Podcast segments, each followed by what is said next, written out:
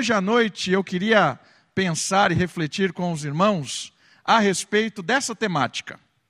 Esperança em meio à tempestade. Essa é a nossa vida. Essa é a nossa caminhada como cristão neste mundo mal. Às vezes, algumas teologias meio perigosas trazem algumas propostas que nos deixam a, a, em dúvida com relação à nossa fé. Algumas teologias perigosas, eu digo aquelas que, que apresentam um evangelho em que as pessoas não mais têm nenhum tipo de sofrimento. E esse, esse tipo de teologia é perigoso, por quê? Porque às vezes o justo começa a sofrer e ele começa a se interrogar e questionar a Deus: por que eu estou sofrendo? Que pecado eu cometi? Por que esse desafio na minha vida? Fruto de talvez uma má teologia de que o sofrimento seja algo do diabo. Também a má teologia a respeito das dificuldades e das tempestades da vida fornecem uma questão a respeito de saúde física, por exemplo. Às vezes, quando a gente fica doente, a gente já questiona: o que será que eu fiz? O que será que Deus está me punindo? Então, essas questões a respeito do sofrimento, das batalhas, do dia a dia, da nossa caminhada cristã, por nós termos principalmente na televisão hoje, essas teologias perigosas, elas às vezes confundem o povo de Deus e deixam o povo de Deus meio perdido com relação às dificuldades da caminhada cristã. E eu queria hoje, com os irmãos, observar um texto que revela um pouco do real motivo destas provações, do real motivo que Deus utiliza, permite e até direciona essas tempestades na caminhada cristã, por que Deus usa disso? E é interessante perceber, por exemplo, na história de José do Egito, no final da história, quando José, o pai de José, morre e os irmãos se apresentam e agora entendem que José vai matar, a todos eles, pelos que, pelo que eles fizeram, né? venderam José como escravo, disseram ao pai que estava morto. E aí, quando eles estão no Egito, José já é um cara poderoso no Egito, estão é, sobre a brigada de, de, de José. E aí, o pai de José morre, eles acham que José vai acabar com a vida deles naquele momento. E aí José tem uma fala muito importante e especial nessa questão de entender e ter esperança em meio às tempestades. José diz assim para os irmãos dele: Tudo aquilo que vocês fizeram de mal, Deus tornou bem. O que isso quer dizer? Não quer dizer que o mal, Deus vai consertando o mal e vai virando bem. Não é isso. O que, de, o que José está dizendo, e a tradução mais literal possível do texto é que Deus usa o mal para fazer o bem. Olha que interessante. Deus usa o mal para fazer o bem. Não é que Deus transforma o mal em bem, Deus usa do mal para fazer o bem. Porque a história de José é trágica, mas o final da história de José é a salvação de uma nação inteira. José foi usado por Deus como um instrumento de salvação de uma nação. Então Deus usou o mal para salvar.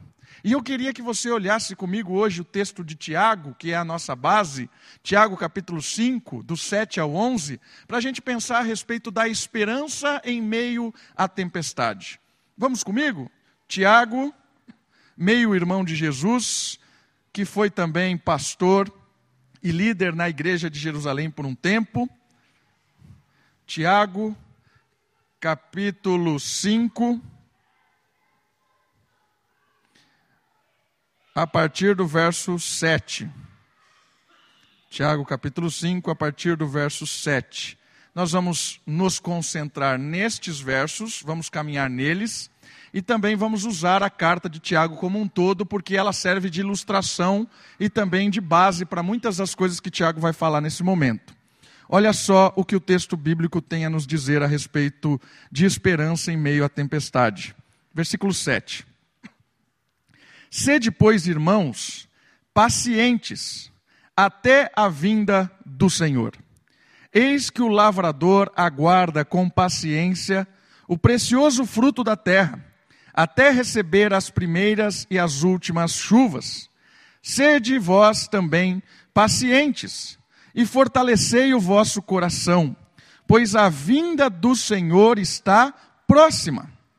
Irmãos, não vos queixeis uns dos outros, para não serdes julgados. Eis que o juiz está às portas. Irmãos, tomai por modelo no sofrimento e na paciência os profetas, os quais falaram em nome do Senhor. Eis que temos por felizes os que perseveraram firmes. Tendes ouvido da paciência de Jó e vistes que fim o Senhor lhe deu? Porque o Senhor é cheio de terna misericórdia e compassivo. Olha que legal a respeito de esperança em meio à tempestade. A primeira coisa que me chama a atenção e a primeira o primeiro lembrete que Tiago nos dá a respeito da nossa caminhada em meio à tempestade está ligado com a palavrinha que ele destaca, que é a palavra paciência. Percebeu isso? Sede, pois, irmãos, pacientes. E ele diz na ilustração: o lavrador aguarda com paciência. Ou seja, olha lá, a ação de Deus em nossa vida precisa ter ação completa para que sejamos calejados, amadurecidos e prontos para melhor servir ao próprio Deus. Ou seja, muito do que acontece, ou praticamente tudo do que acontece na nossa vida, tem o objetivo de nos tornar parecidos com o Senhor Jesus. Esse é o motivo da nossa salvação. Por que cada um de nós foi separado do mundo e trazido para perto de Deus? Romanos diz isso que o motivo é que a cada dia possamos ser reconfigurado. A nossa imagem está distorcida pelo pecado. Nós somos como uma televisão antiga, né? Lembra daquilo? completamente desfigurado pelo pecado. E aí Deus nos traz para uma reconfiguração ele dá um upgrade na nossa vida. E a partir desse momento, ele começa a nos reconfigurar a partir da imagem de Cristo. Não mais do primeiro Adão que trouxe maldição sobre a nossa história, mas a partir do segundo Adão que trouxe vida a todos nós. Primeiro motivo pelo qual a nossa história é cheia de provação é porque Deus quer nos transformar como seu filho Jesus. E o Senhor Jesus aprendeu o que é obediência em meio ao sofrimento, diz o autor aos Hebreus. Também nós somos informados que todo aquele que sofre com Cristo reinará com Cristo. Olha que legal isso. A ideia é nos identificarmos com Cristo no seu sofrimento nas suas angústias, porque também seremos identificados com Ele na sua vitória, na sua glória. Queridos, o motivo de Deus permitir ou até mesmo usar o mal na nossa história, na nossa caminhada cristã, é para nos calejar mesmo, é para nos amadurecer, é para nos deixar cada vez mais experientes, aptos a servir ao próprio Deus. Cada vez que a gente passa por uma tribulação, por uma dificuldade, e a gente realmente passa por ela, a gente sai renovado, a gente sai forte, a gente sai com esperança, a gente sai qualificado a ajudar outros irmãos que possivelmente também passarão por isso. Essa é a comunidade cristã. Na comunidade cristã nós temos pessoas que estão passando por uma fase ruim e outras pessoas que já superaram essa fase ruim. E aí é o envolvimento da comunidade. A importância, por exemplo, de uma célula, de um grupo pequeno, onde nós identificamos pessoas que já passaram por aquilo que nós estamos passando e podem nos dar conselhos preciosos. Talvez essa pessoa nos faça enxergar aquela situação tão complicada com um olhar que a gente até aquele momento não tenha visto. E comece a ter paz, confiar, descansar em Deus. Quando nós ouvimos, quando nós temos paciência, quando nós nos congregamos, nós trocamos informações e crescemos juntos. Por isso é importante a paciência na caminhada cristã. Se a gente não tiver paciência, a gente desanima. Se a gente não tiver uma boa compreensão do que Deus está fazendo, a gente chuta tudo e vai embora. Se a gente não entende as coisas que acontecem na vida, a gente se fecha, entra num, num, num, num quarto escuro e se esconde completamente. Irmãos, a gente precisa enxergar que todas as coisas, e são todas as coisas, realmente são cooperadores de Deus, instrumentos de Deus, para nos tornar cada vez mais parecidos com Jesus todas as coisas cooperam para o bem daqueles que amam a Deus. E a gente precisa ter essa perspectiva da nossa caminhada cristã. Por isso que ele usa a ilustração da paciência. Ele usa a ilustração do lavrador. Eis que o lavrador aguarda com paciência o precioso fruto da terra. Ou seja, não tem como colher de qualquer jeito. Se colher verde, não tem. Não vale nada, não tem gosto, está amargo. Você precisa ter paciência, combater ali as pragas que aparecem, o mato que nasce, vai lá podando, aduba, rega, ora para que chova, espera, caminha mais um pouco, até o momento em que aquela planta brota e aquilo vem dar um fruto, amadurece e aí vem as primícias, vem a colheita. E aí, fruto que glorifica a Deus. Mas todo um processo de formação, toda uma paciência. E a vida cristã é assim, queridos. Não existe campanha de crescimento espiritual. Não existe cinco passos para ser um crente maduro. Dez passos para você se tornar um homem de Deus três maneiras diferentes de abençoar o seu casamento. Não existe, isso aí são todas coisas que talvez tenham alguma ou outra informação útil, mas a caminhada cristã, ela é penosa, ela é demorada e precisa de paciência. E olha só o que o próprio Tiago fala sobre paciência. Deixa o dedinho aí e volta comigo, por favor, até o primeiro capítulo. Tiago vai nos orientar a respeito da paciência, de como enfrentar os dilemas, a tempestade com paciência. Olha só o versículo 2 do primeiro capítulo de Tiago. Meus irmãos, tende por motivo de alegria o passardes por várias provações, sabendo que a aprovação da vossa fé, uma vez confirmada, produz perseverança. Ora, a perseverança deve ter ação completa para que sejais perfeitos e íntegros, em nada deficientes. Precisa de uma ação completa. Por isso é importante a paciência. Por isso é importante estar no meio da tribulação e confiar em Deus. Porque precisa ter ação completa. Se a gente foge daquilo, a gente vai ser crente sempre imaturo.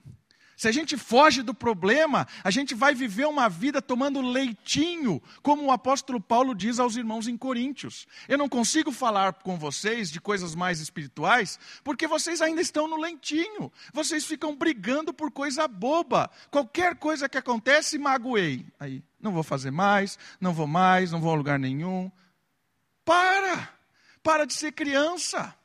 Paciência, perseverança até o fim, porque depois disso gera fruto maduro. Irmão, se não tiver paciência, se nós não tivermos uma comunidade que tem paciência para superar as dificuldades, seremos uma comunidade que bebe leite 200 anos. Precisamos amadurecer. Precisamos saber lidar com os problemas como homens e mulheres de Deus com paciência, com amor, com perseverança, como lavrador que entende que no final de tudo, Deus usa inclusive o mal para gerar salvação, bom fruto. Tiago nos ensina algo precioso, mas pastor, está difícil. Lá em casa a situação é delicada. Nosso casamento está uma tristeza. Lá em casa os nossos filhos estão rebeldes. Pastor, no trabalho o negócio está duro. O senhor não sabe como é aquela situação, um negócio nebuloso. Pastor, você não sabe o que os meus vizinhos têm feito. Pastor, olha só o que o pastor do alto vai nos dizer. versículo 5 de primeiro, do primeiro capítulo. Se, porém, algum de vós necessita de sabedoria, peça a Deus, que a todos dá liberalmente, e nada lhes impropera, e ser-lhe-á concedida. Peça, porém, com fé, em nada duvidando, pois o que duvida é semelhante à onda do mar, impelida e agitada pelo vento. Não suponha esse homem que alcançará do Senhor alguma coisa. Homem de ânimo dobre, inconstante em todos os seus caminhos. Ou seja, está difícil? Tem uma oração que Deus não recusa. Quando você ora com fé que vai receber, é oração por sabedoria, para entender ou pelo menos para ter paciência para viver aquele momento difícil. Ore por sabedoria. Ore para que o espírito da sabedoria, o espírito consolador, aquele que habita em nós, tenha uma total liberdade para chegar em nossa mente, no nosso coração e trazer descanso, conforto e a palavra certa para ajudar no nosso casamento, na educação dos nossos filhos, no relacionamento com os nossos empregados, no nosso patrão. Constantemente na nossa vida, precisamos da sabedoria precisamos ter paciência e precisamos perseverar, porque o fruto só vem com perseverança. Crentes maduros só vêm com perseverança e paciência. Essa era a primeira lição que Tiago tem nos dizer a respeito da esperança em meio à tempestade. Saiba de uma coisa: o Senhor voltará logo. Ele termina dizendo isso. O Senhor Jesus acabará com todo esse sofrimento logo. Irmãos, a nossa vida é tão curta. Sofremos às vezes tão pouco e experimentaremos de algo sensacional por toda a eternidade. Às vezes a gente está tão preocupado com o imediatismo e esquecemos que a nossa vida é eterna. Por isso ele faz essa, essa perspectiva. Saiba que o Senhor retornará logo. Vale a pena confiar em Deus, vale a pena descansar no Senhor, vale a pena ter paciência, porque aquele que espera será transformado, impactado e o Espírito se revelará de uma forma muito profunda e pessoal. Olha o Senhor, busque o Senhor, saiba disso, o Senhor voltará e não demora, não demora. No tempo certo, o Senhor bate a porta e estaremos com Ele para todo sempre. Segundo conselho muito importante a respeito de esperança na tempestade. Volte comigo, por gentileza, no capítulo 5 de Tiago. Nós vamos para o próximo verso. Versículo 8. Falamos de paciência. Olha só o que o versículo 8 vai nos orientar a respeito desta perspectiva da volta de Cristo e também da perspectiva de uma vida de esperança em meio ao sofrimento ou em meio à tempestade. Sede vós também pacientes, olha de novo. E aí vem o próximo conselho importante. E fortalecei o vosso coração, pois a vida do Senhor, a vinda do Senhor está próxima. Próxima, um próximo aí conselho está ligado com o fortalecei o coração. Percebeu no texto? E o que isso quer dizer? O coração é o cerne, é o fundamento do ser humano. Ele é quem ditará muitas vezes o como devemos prosseguir. Por isso, ele precisa estar cheio de Cristo. Fortalece o vosso coração. Essa é uma dica muito importante, porque no meio da angústia, se o nosso coração não estiver cheio de Cristo, se o nosso coração não estiver sendo lavado, santificado pela pessoa do Senhor Jesus, nós vamos balançar e balançar muito. A questão é que o nosso coração, ele ainda é enganoso, ele ainda é malicioso, ele ainda é perigoso. Romanos capítulo, Romanos capítulo 6 diz que não devemos, portanto, deixar que o pecado volte a reinar no nosso coração. O que isso quer dizer?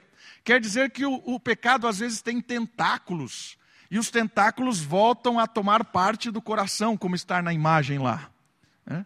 Não era isso que significa, mas agora é, olha lá.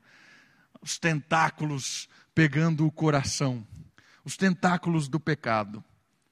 E o coração começa a balançar, porque o pecado começa a lançar coisas perigosas para o nosso coração. E o coração é o cerne do ser humano. O coração é quem dita a nossa razão. O coração é quem dita as nossas emoções. O coração é quem orienta os nossos sonhos. O coração é quem fala quem nós somos. O coração é algo espiritual aqui, irmãos. Não estou falando do coração que pulsa sangue. O coração aqui é o cerne espiritual do homem. É aquilo que pulsa todas as emoções, a razão, aquilo que pulsa as, os nossos sentimentos. Por isso, se o nosso coração, o pecado começa a colocar os, teus, os seus tentáculos, o nosso coração começa a fazer propostas malignas.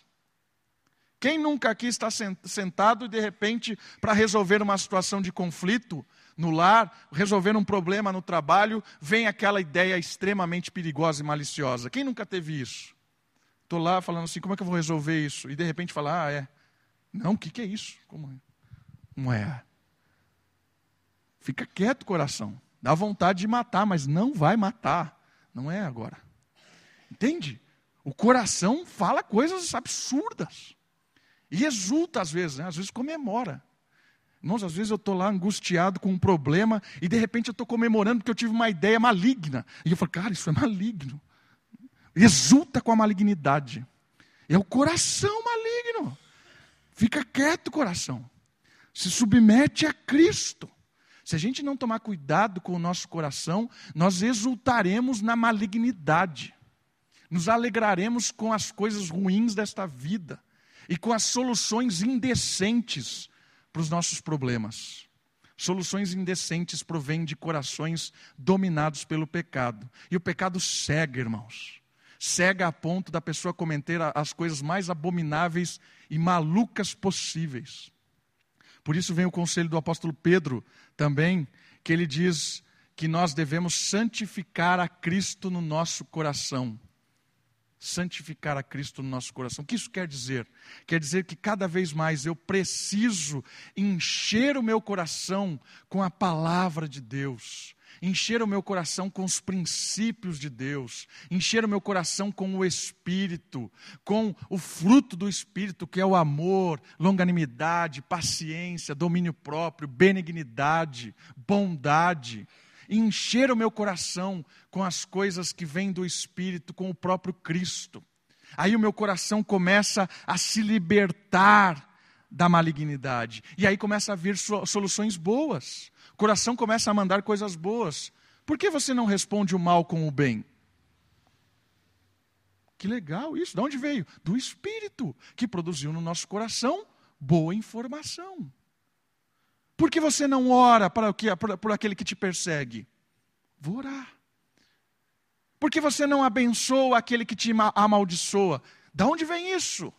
Do Espírito que comunica ao nosso coração que somos filhos de Deus. E quem é filho de Deus reage à maldade com bondade. Coração cheio do Espírito fortifica o coração, porque aí, quando vier a tempestade, as propostas do coração serão as propostas que a gente veio ou conheceu da palavra. A palavra começa a brotar, começa a vir. Por isso que o apóstolo Paulo diz: aquele que você alimenta mais é o que rege a sua vida. Se você alimenta mais a sua carne, e aqui carne tem o um sentido negativo, maligno, se você alimenta mais a sua carne, a carne no momento de aflição vai dizer as propostas. Se você alimenta mais o, coração, a, a, o seu espírito, o espírito vai lhe dizer coisas boas que glorificam a Deus. Por isso a caminhada cristã requer né, vitamina BO, Bíblia e oração. Né? Bíblia e oração. Lembra da musiquinha infantil? Quem não ora a Bíblia não lê. Bíblia não lê, Bíblia não lê. Quem não ora e a Bíblia não lê, diminuirá, diminuirá, diminuirá. Ah, não sei o que lá, bum, tchum. É assim. E é verdade. Quem não ora e a Bíblia não lê, o coração fica na mão do maligno. É? Só quem segue o coração é a Xuxa. Então, cuidado com a teologia da Xuxa. Xuxa que diz: segue o coração, essas coisas são perigosas. Segue a palavra. Isso é mais importante. Terceiro conselho. Terceiro conselho está no próximo versículo. Meu iPad desligou, não sei porquê. Espero não ter acabado o combustível dele. Mas o terceiro conselho está no próximo verso. Deixa eu pegar uma Bíblia física. Deixa eu ver se eu acho. Tem uma Bíblia física aqui? Obrigado.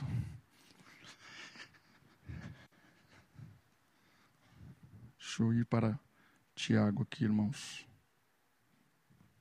Ah, ligou.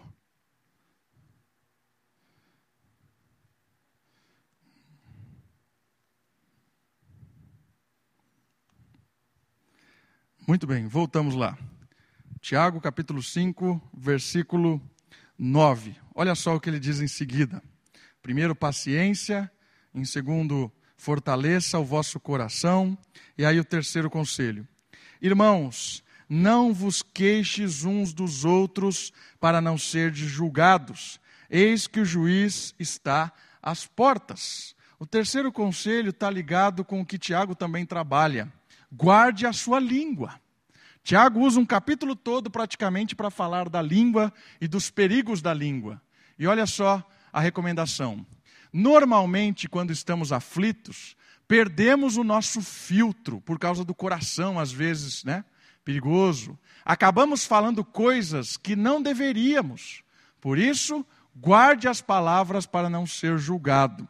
Sabe o que ele está falando? Não se queixe, literalmente o texto bíblico está dizendo assim: irmãos, não fique gemendo um para o outro, para que não venha o juízo, porque o juiz está à porta. Então, ou seja, quando nós estamos passando por um momento de dificuldade, a tendência é virar um murmurador. Aí o texto bíblico está dizendo assim: em meio à tempestade, não vire um murmurador, não fique gemendo um ao outro. Ai, meu sofrimento, minha angústia, Deus me abandonou. Ai, não sei o quê. E essa perspectiva errada. Tiago está falando o seguinte: cuidado para que a sua língua não se torne um motivo de juízo para você mesmo. Porque aquele que usa da língua para murmurar do trabalho de Deus se torna juiz, é, se torna réu do juiz que está à porta.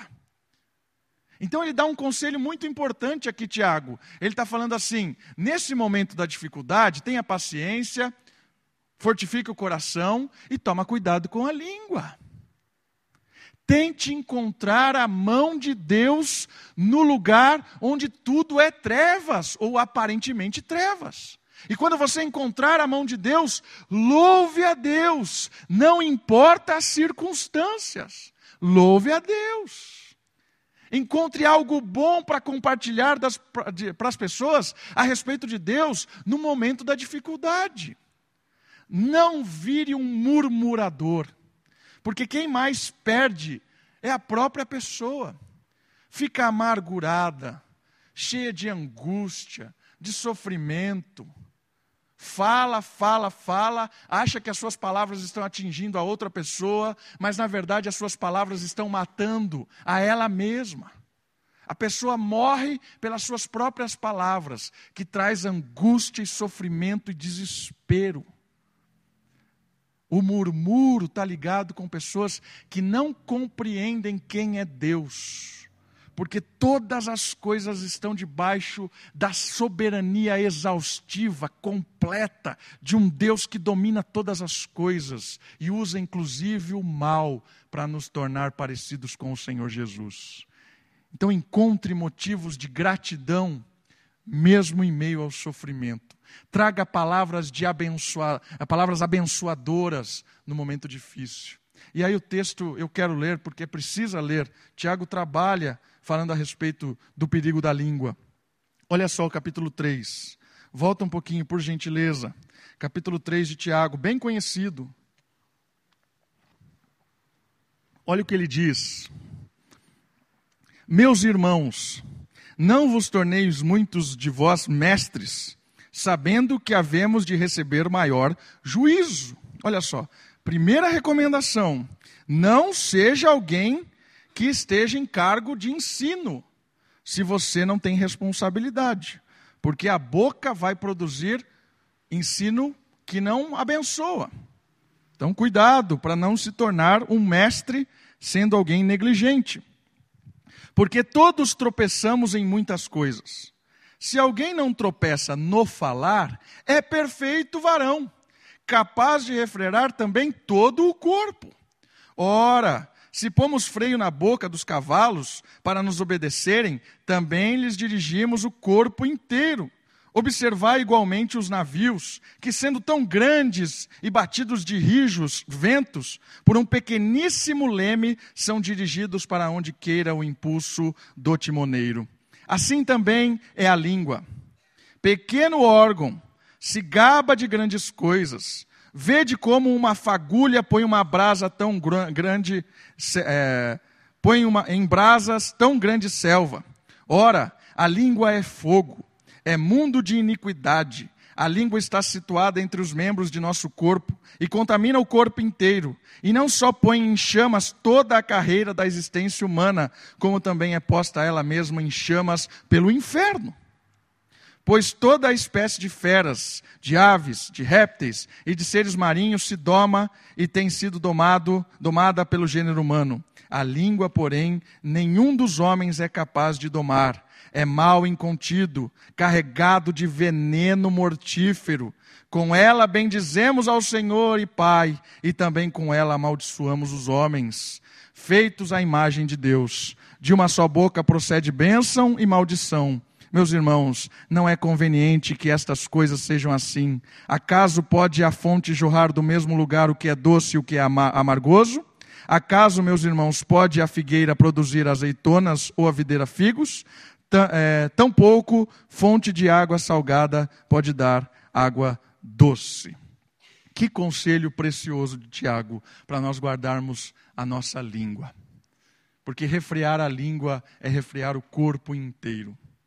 Por isso, queridos, no momento principalmente da tempestade, no momento da aflição, tenha paciência, fortifique o coração e ore ao Senhor para guardar a sua língua para que nossa, a nossa, as nossas palavras sejam doces, palavras que abençoem, palavras que tragam refrigério, palavras que tragam esperança, palavras que tragam paz.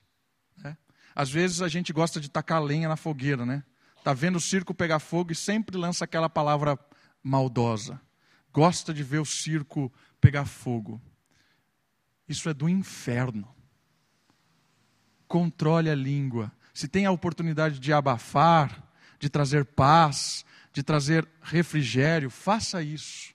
Produza com a sua língua, principalmente em momentos difíceis, paz, alegria, conforto. Isso é muito difícil de fazer, porque isso não é humano, isso é divino. Mas eu não consigo fazer, eu também não consigo. Pela minha própria força não dá. Por isso que tem toda uma sequência. Tenha paciência, fortifica o coração, e aí o Espírito é quem vai produzir freio na nossa língua. É o Espírito quem vai produzir palavras boas. É o Espírito de Deus, não é algo humano. Porque aquele que vive na carne produz só coisas da carne. Quem não tem flores para dar, não vai dar flores. Não adianta. Não tem como dar flores quem não tem flores para dar. Não adianta. Quem não tem palavras vindas do Espírito, não tem como consolar, transformar. Por isso é uma sequência. Precisamos entender que o Senhor está trabalhando em nós. Precisamos transformar o nosso coração. E aí o Espírito refreia a nossa língua e mais abençoamos do que amaldiçoamos. Transformação radical. E o último, o último ponto de Tiago no nosso texto. Ele vai falar dos exemplos, dos exemplos que são fantásticos. Sempre temos exemplos. Olha como termina o nosso trecho. Irmãos, tomai por modelo no sofrimento e na paciência os profetas, os quais falaram em nome do Senhor. Eis que temos por felizes os que perseveravam, perseveraram firmes. Tendes ouvido da paciência de Jó e vistes que fim o Senhor lhe deu? Porque o Senhor é cheio de ter na misericórdia e compassivo. Temos exemplos, irmãos, que nos ajudam a caminhar nessa vida. Olha lá, os profetas e o próprio Jó foram eleitos de Deus para grandes projetos nesta vida. Por isso, enfrentaram muitas vezes o ódio e o julgamento injusto deste mundo. Eles são nossos exemplos, pessoas, homens e mulheres que o mundo não era digno. E é interessante pensar um pouco a respeito da vida dos profetas. Jó, vou comentar daqui a pouco, mas Jó é, é algo muito conhecido por todos e é um impacto para nós a vida de Jó. Mas se você pensar um pouco dos profetas, como eles lidaram com a, os dilemas da vida, imagine um pouco o profeta Jeremias. Às vezes, maldosamente, nós o chamamos de o profeta chorão.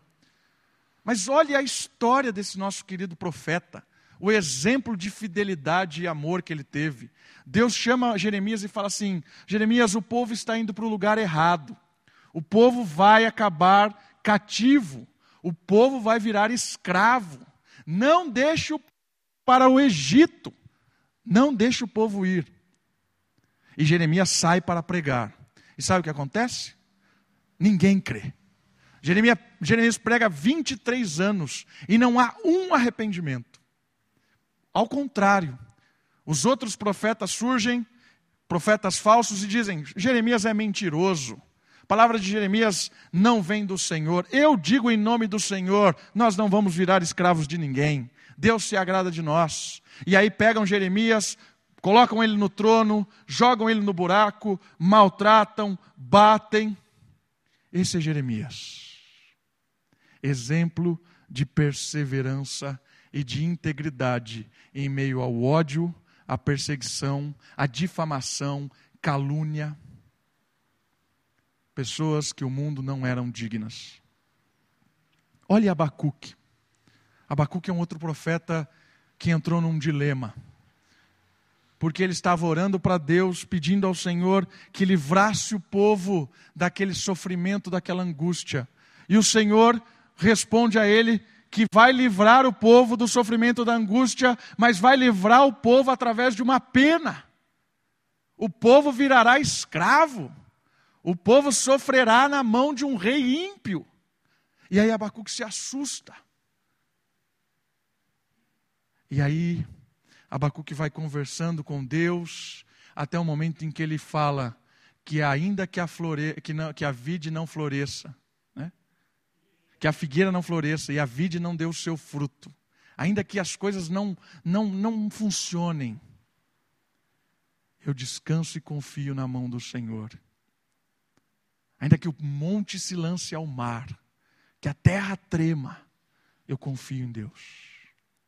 Abacuque experimentou o conforto de Deus quando Deus disse para ele: Eu vou usar o mal para corrigir o meu povo. Confia. Olha que exemplo: Jeremias, Abacuque e Oséias. Irmãos, Oséias é uma loucura. Olha a história de Oséias. Oséias casa com uma judia chamada Gomer. E Deus fala para ele assim: Oséias, você vai sentir o que eu estou sentindo. Porque o meu povo é infiel, o meu povo adora ídolos, o meu povo não é fiel, e você vai sentir o que eu estou sentindo. E aí Gomer, a sua esposa, foge de casa e vira uma prostituta. E ela acaba sendo escrava, uma prostituta escrava. E ela tem filhos na prostituição. E Deus chega para Oséias e fala assim: Oséias, você vai lá, vai até o prostíbulo e você vai comprar a sua esposa, vai pagar por ela e vai trazer para casa e vai perdoar e vai assumir os filhos que não são teus. Porque é assim que eu sinto quando eu busco o meu povo no vale das trevas, quando eu busco o meu povo que adora ídolos, é assim que eu sinto. Mas eu não me canso do meu povo. Eu vou lá, perdoo e trago para casa. Faça isso, Oséias. E Oséias fez. Irmãos, o que esses, esses personagens sentiram de Deus, eu acho que a gente não tem ideia. O como Deus se revelou o coração de Oséias, de Jeremias, de Abacuque, a experiência que esses irmãos tiveram de intimidade com Deus, de um Deus que, no meio da angústia, do meio da, da maior problemática possível, se revela e sente o toque de Deus no coração desses profetas. Saíam dessa experiência reluzentes. O próprio Jó. Irmão, você pensa que é fácil a vida de Jó? Jó é angústia, perdeu tudo, tudo, tudo, tudo. Tudo que ele tinha. Todos os filhos morrem. Todos os bens materiais são destruídos, aniquilados. A esposa começa a falar um monte de bobagem. Mas ela é fiel, não vai embora, ela está lá. Isso é interessante. Está né? lá. E Jó está lá confiando em Deus. Não entendia nada, nada do que acontecia, uma desgraça atrás da outra. Mas no final, quando Jó vê Deus, quando Jó ouve Deus, quando Jó sente o toque de Deus, Jó não precisa mais de explicação. Porque a presença de Deus bastou. A minha graça te basta. Não precisa mais nada. É isso que Paulo sentiu.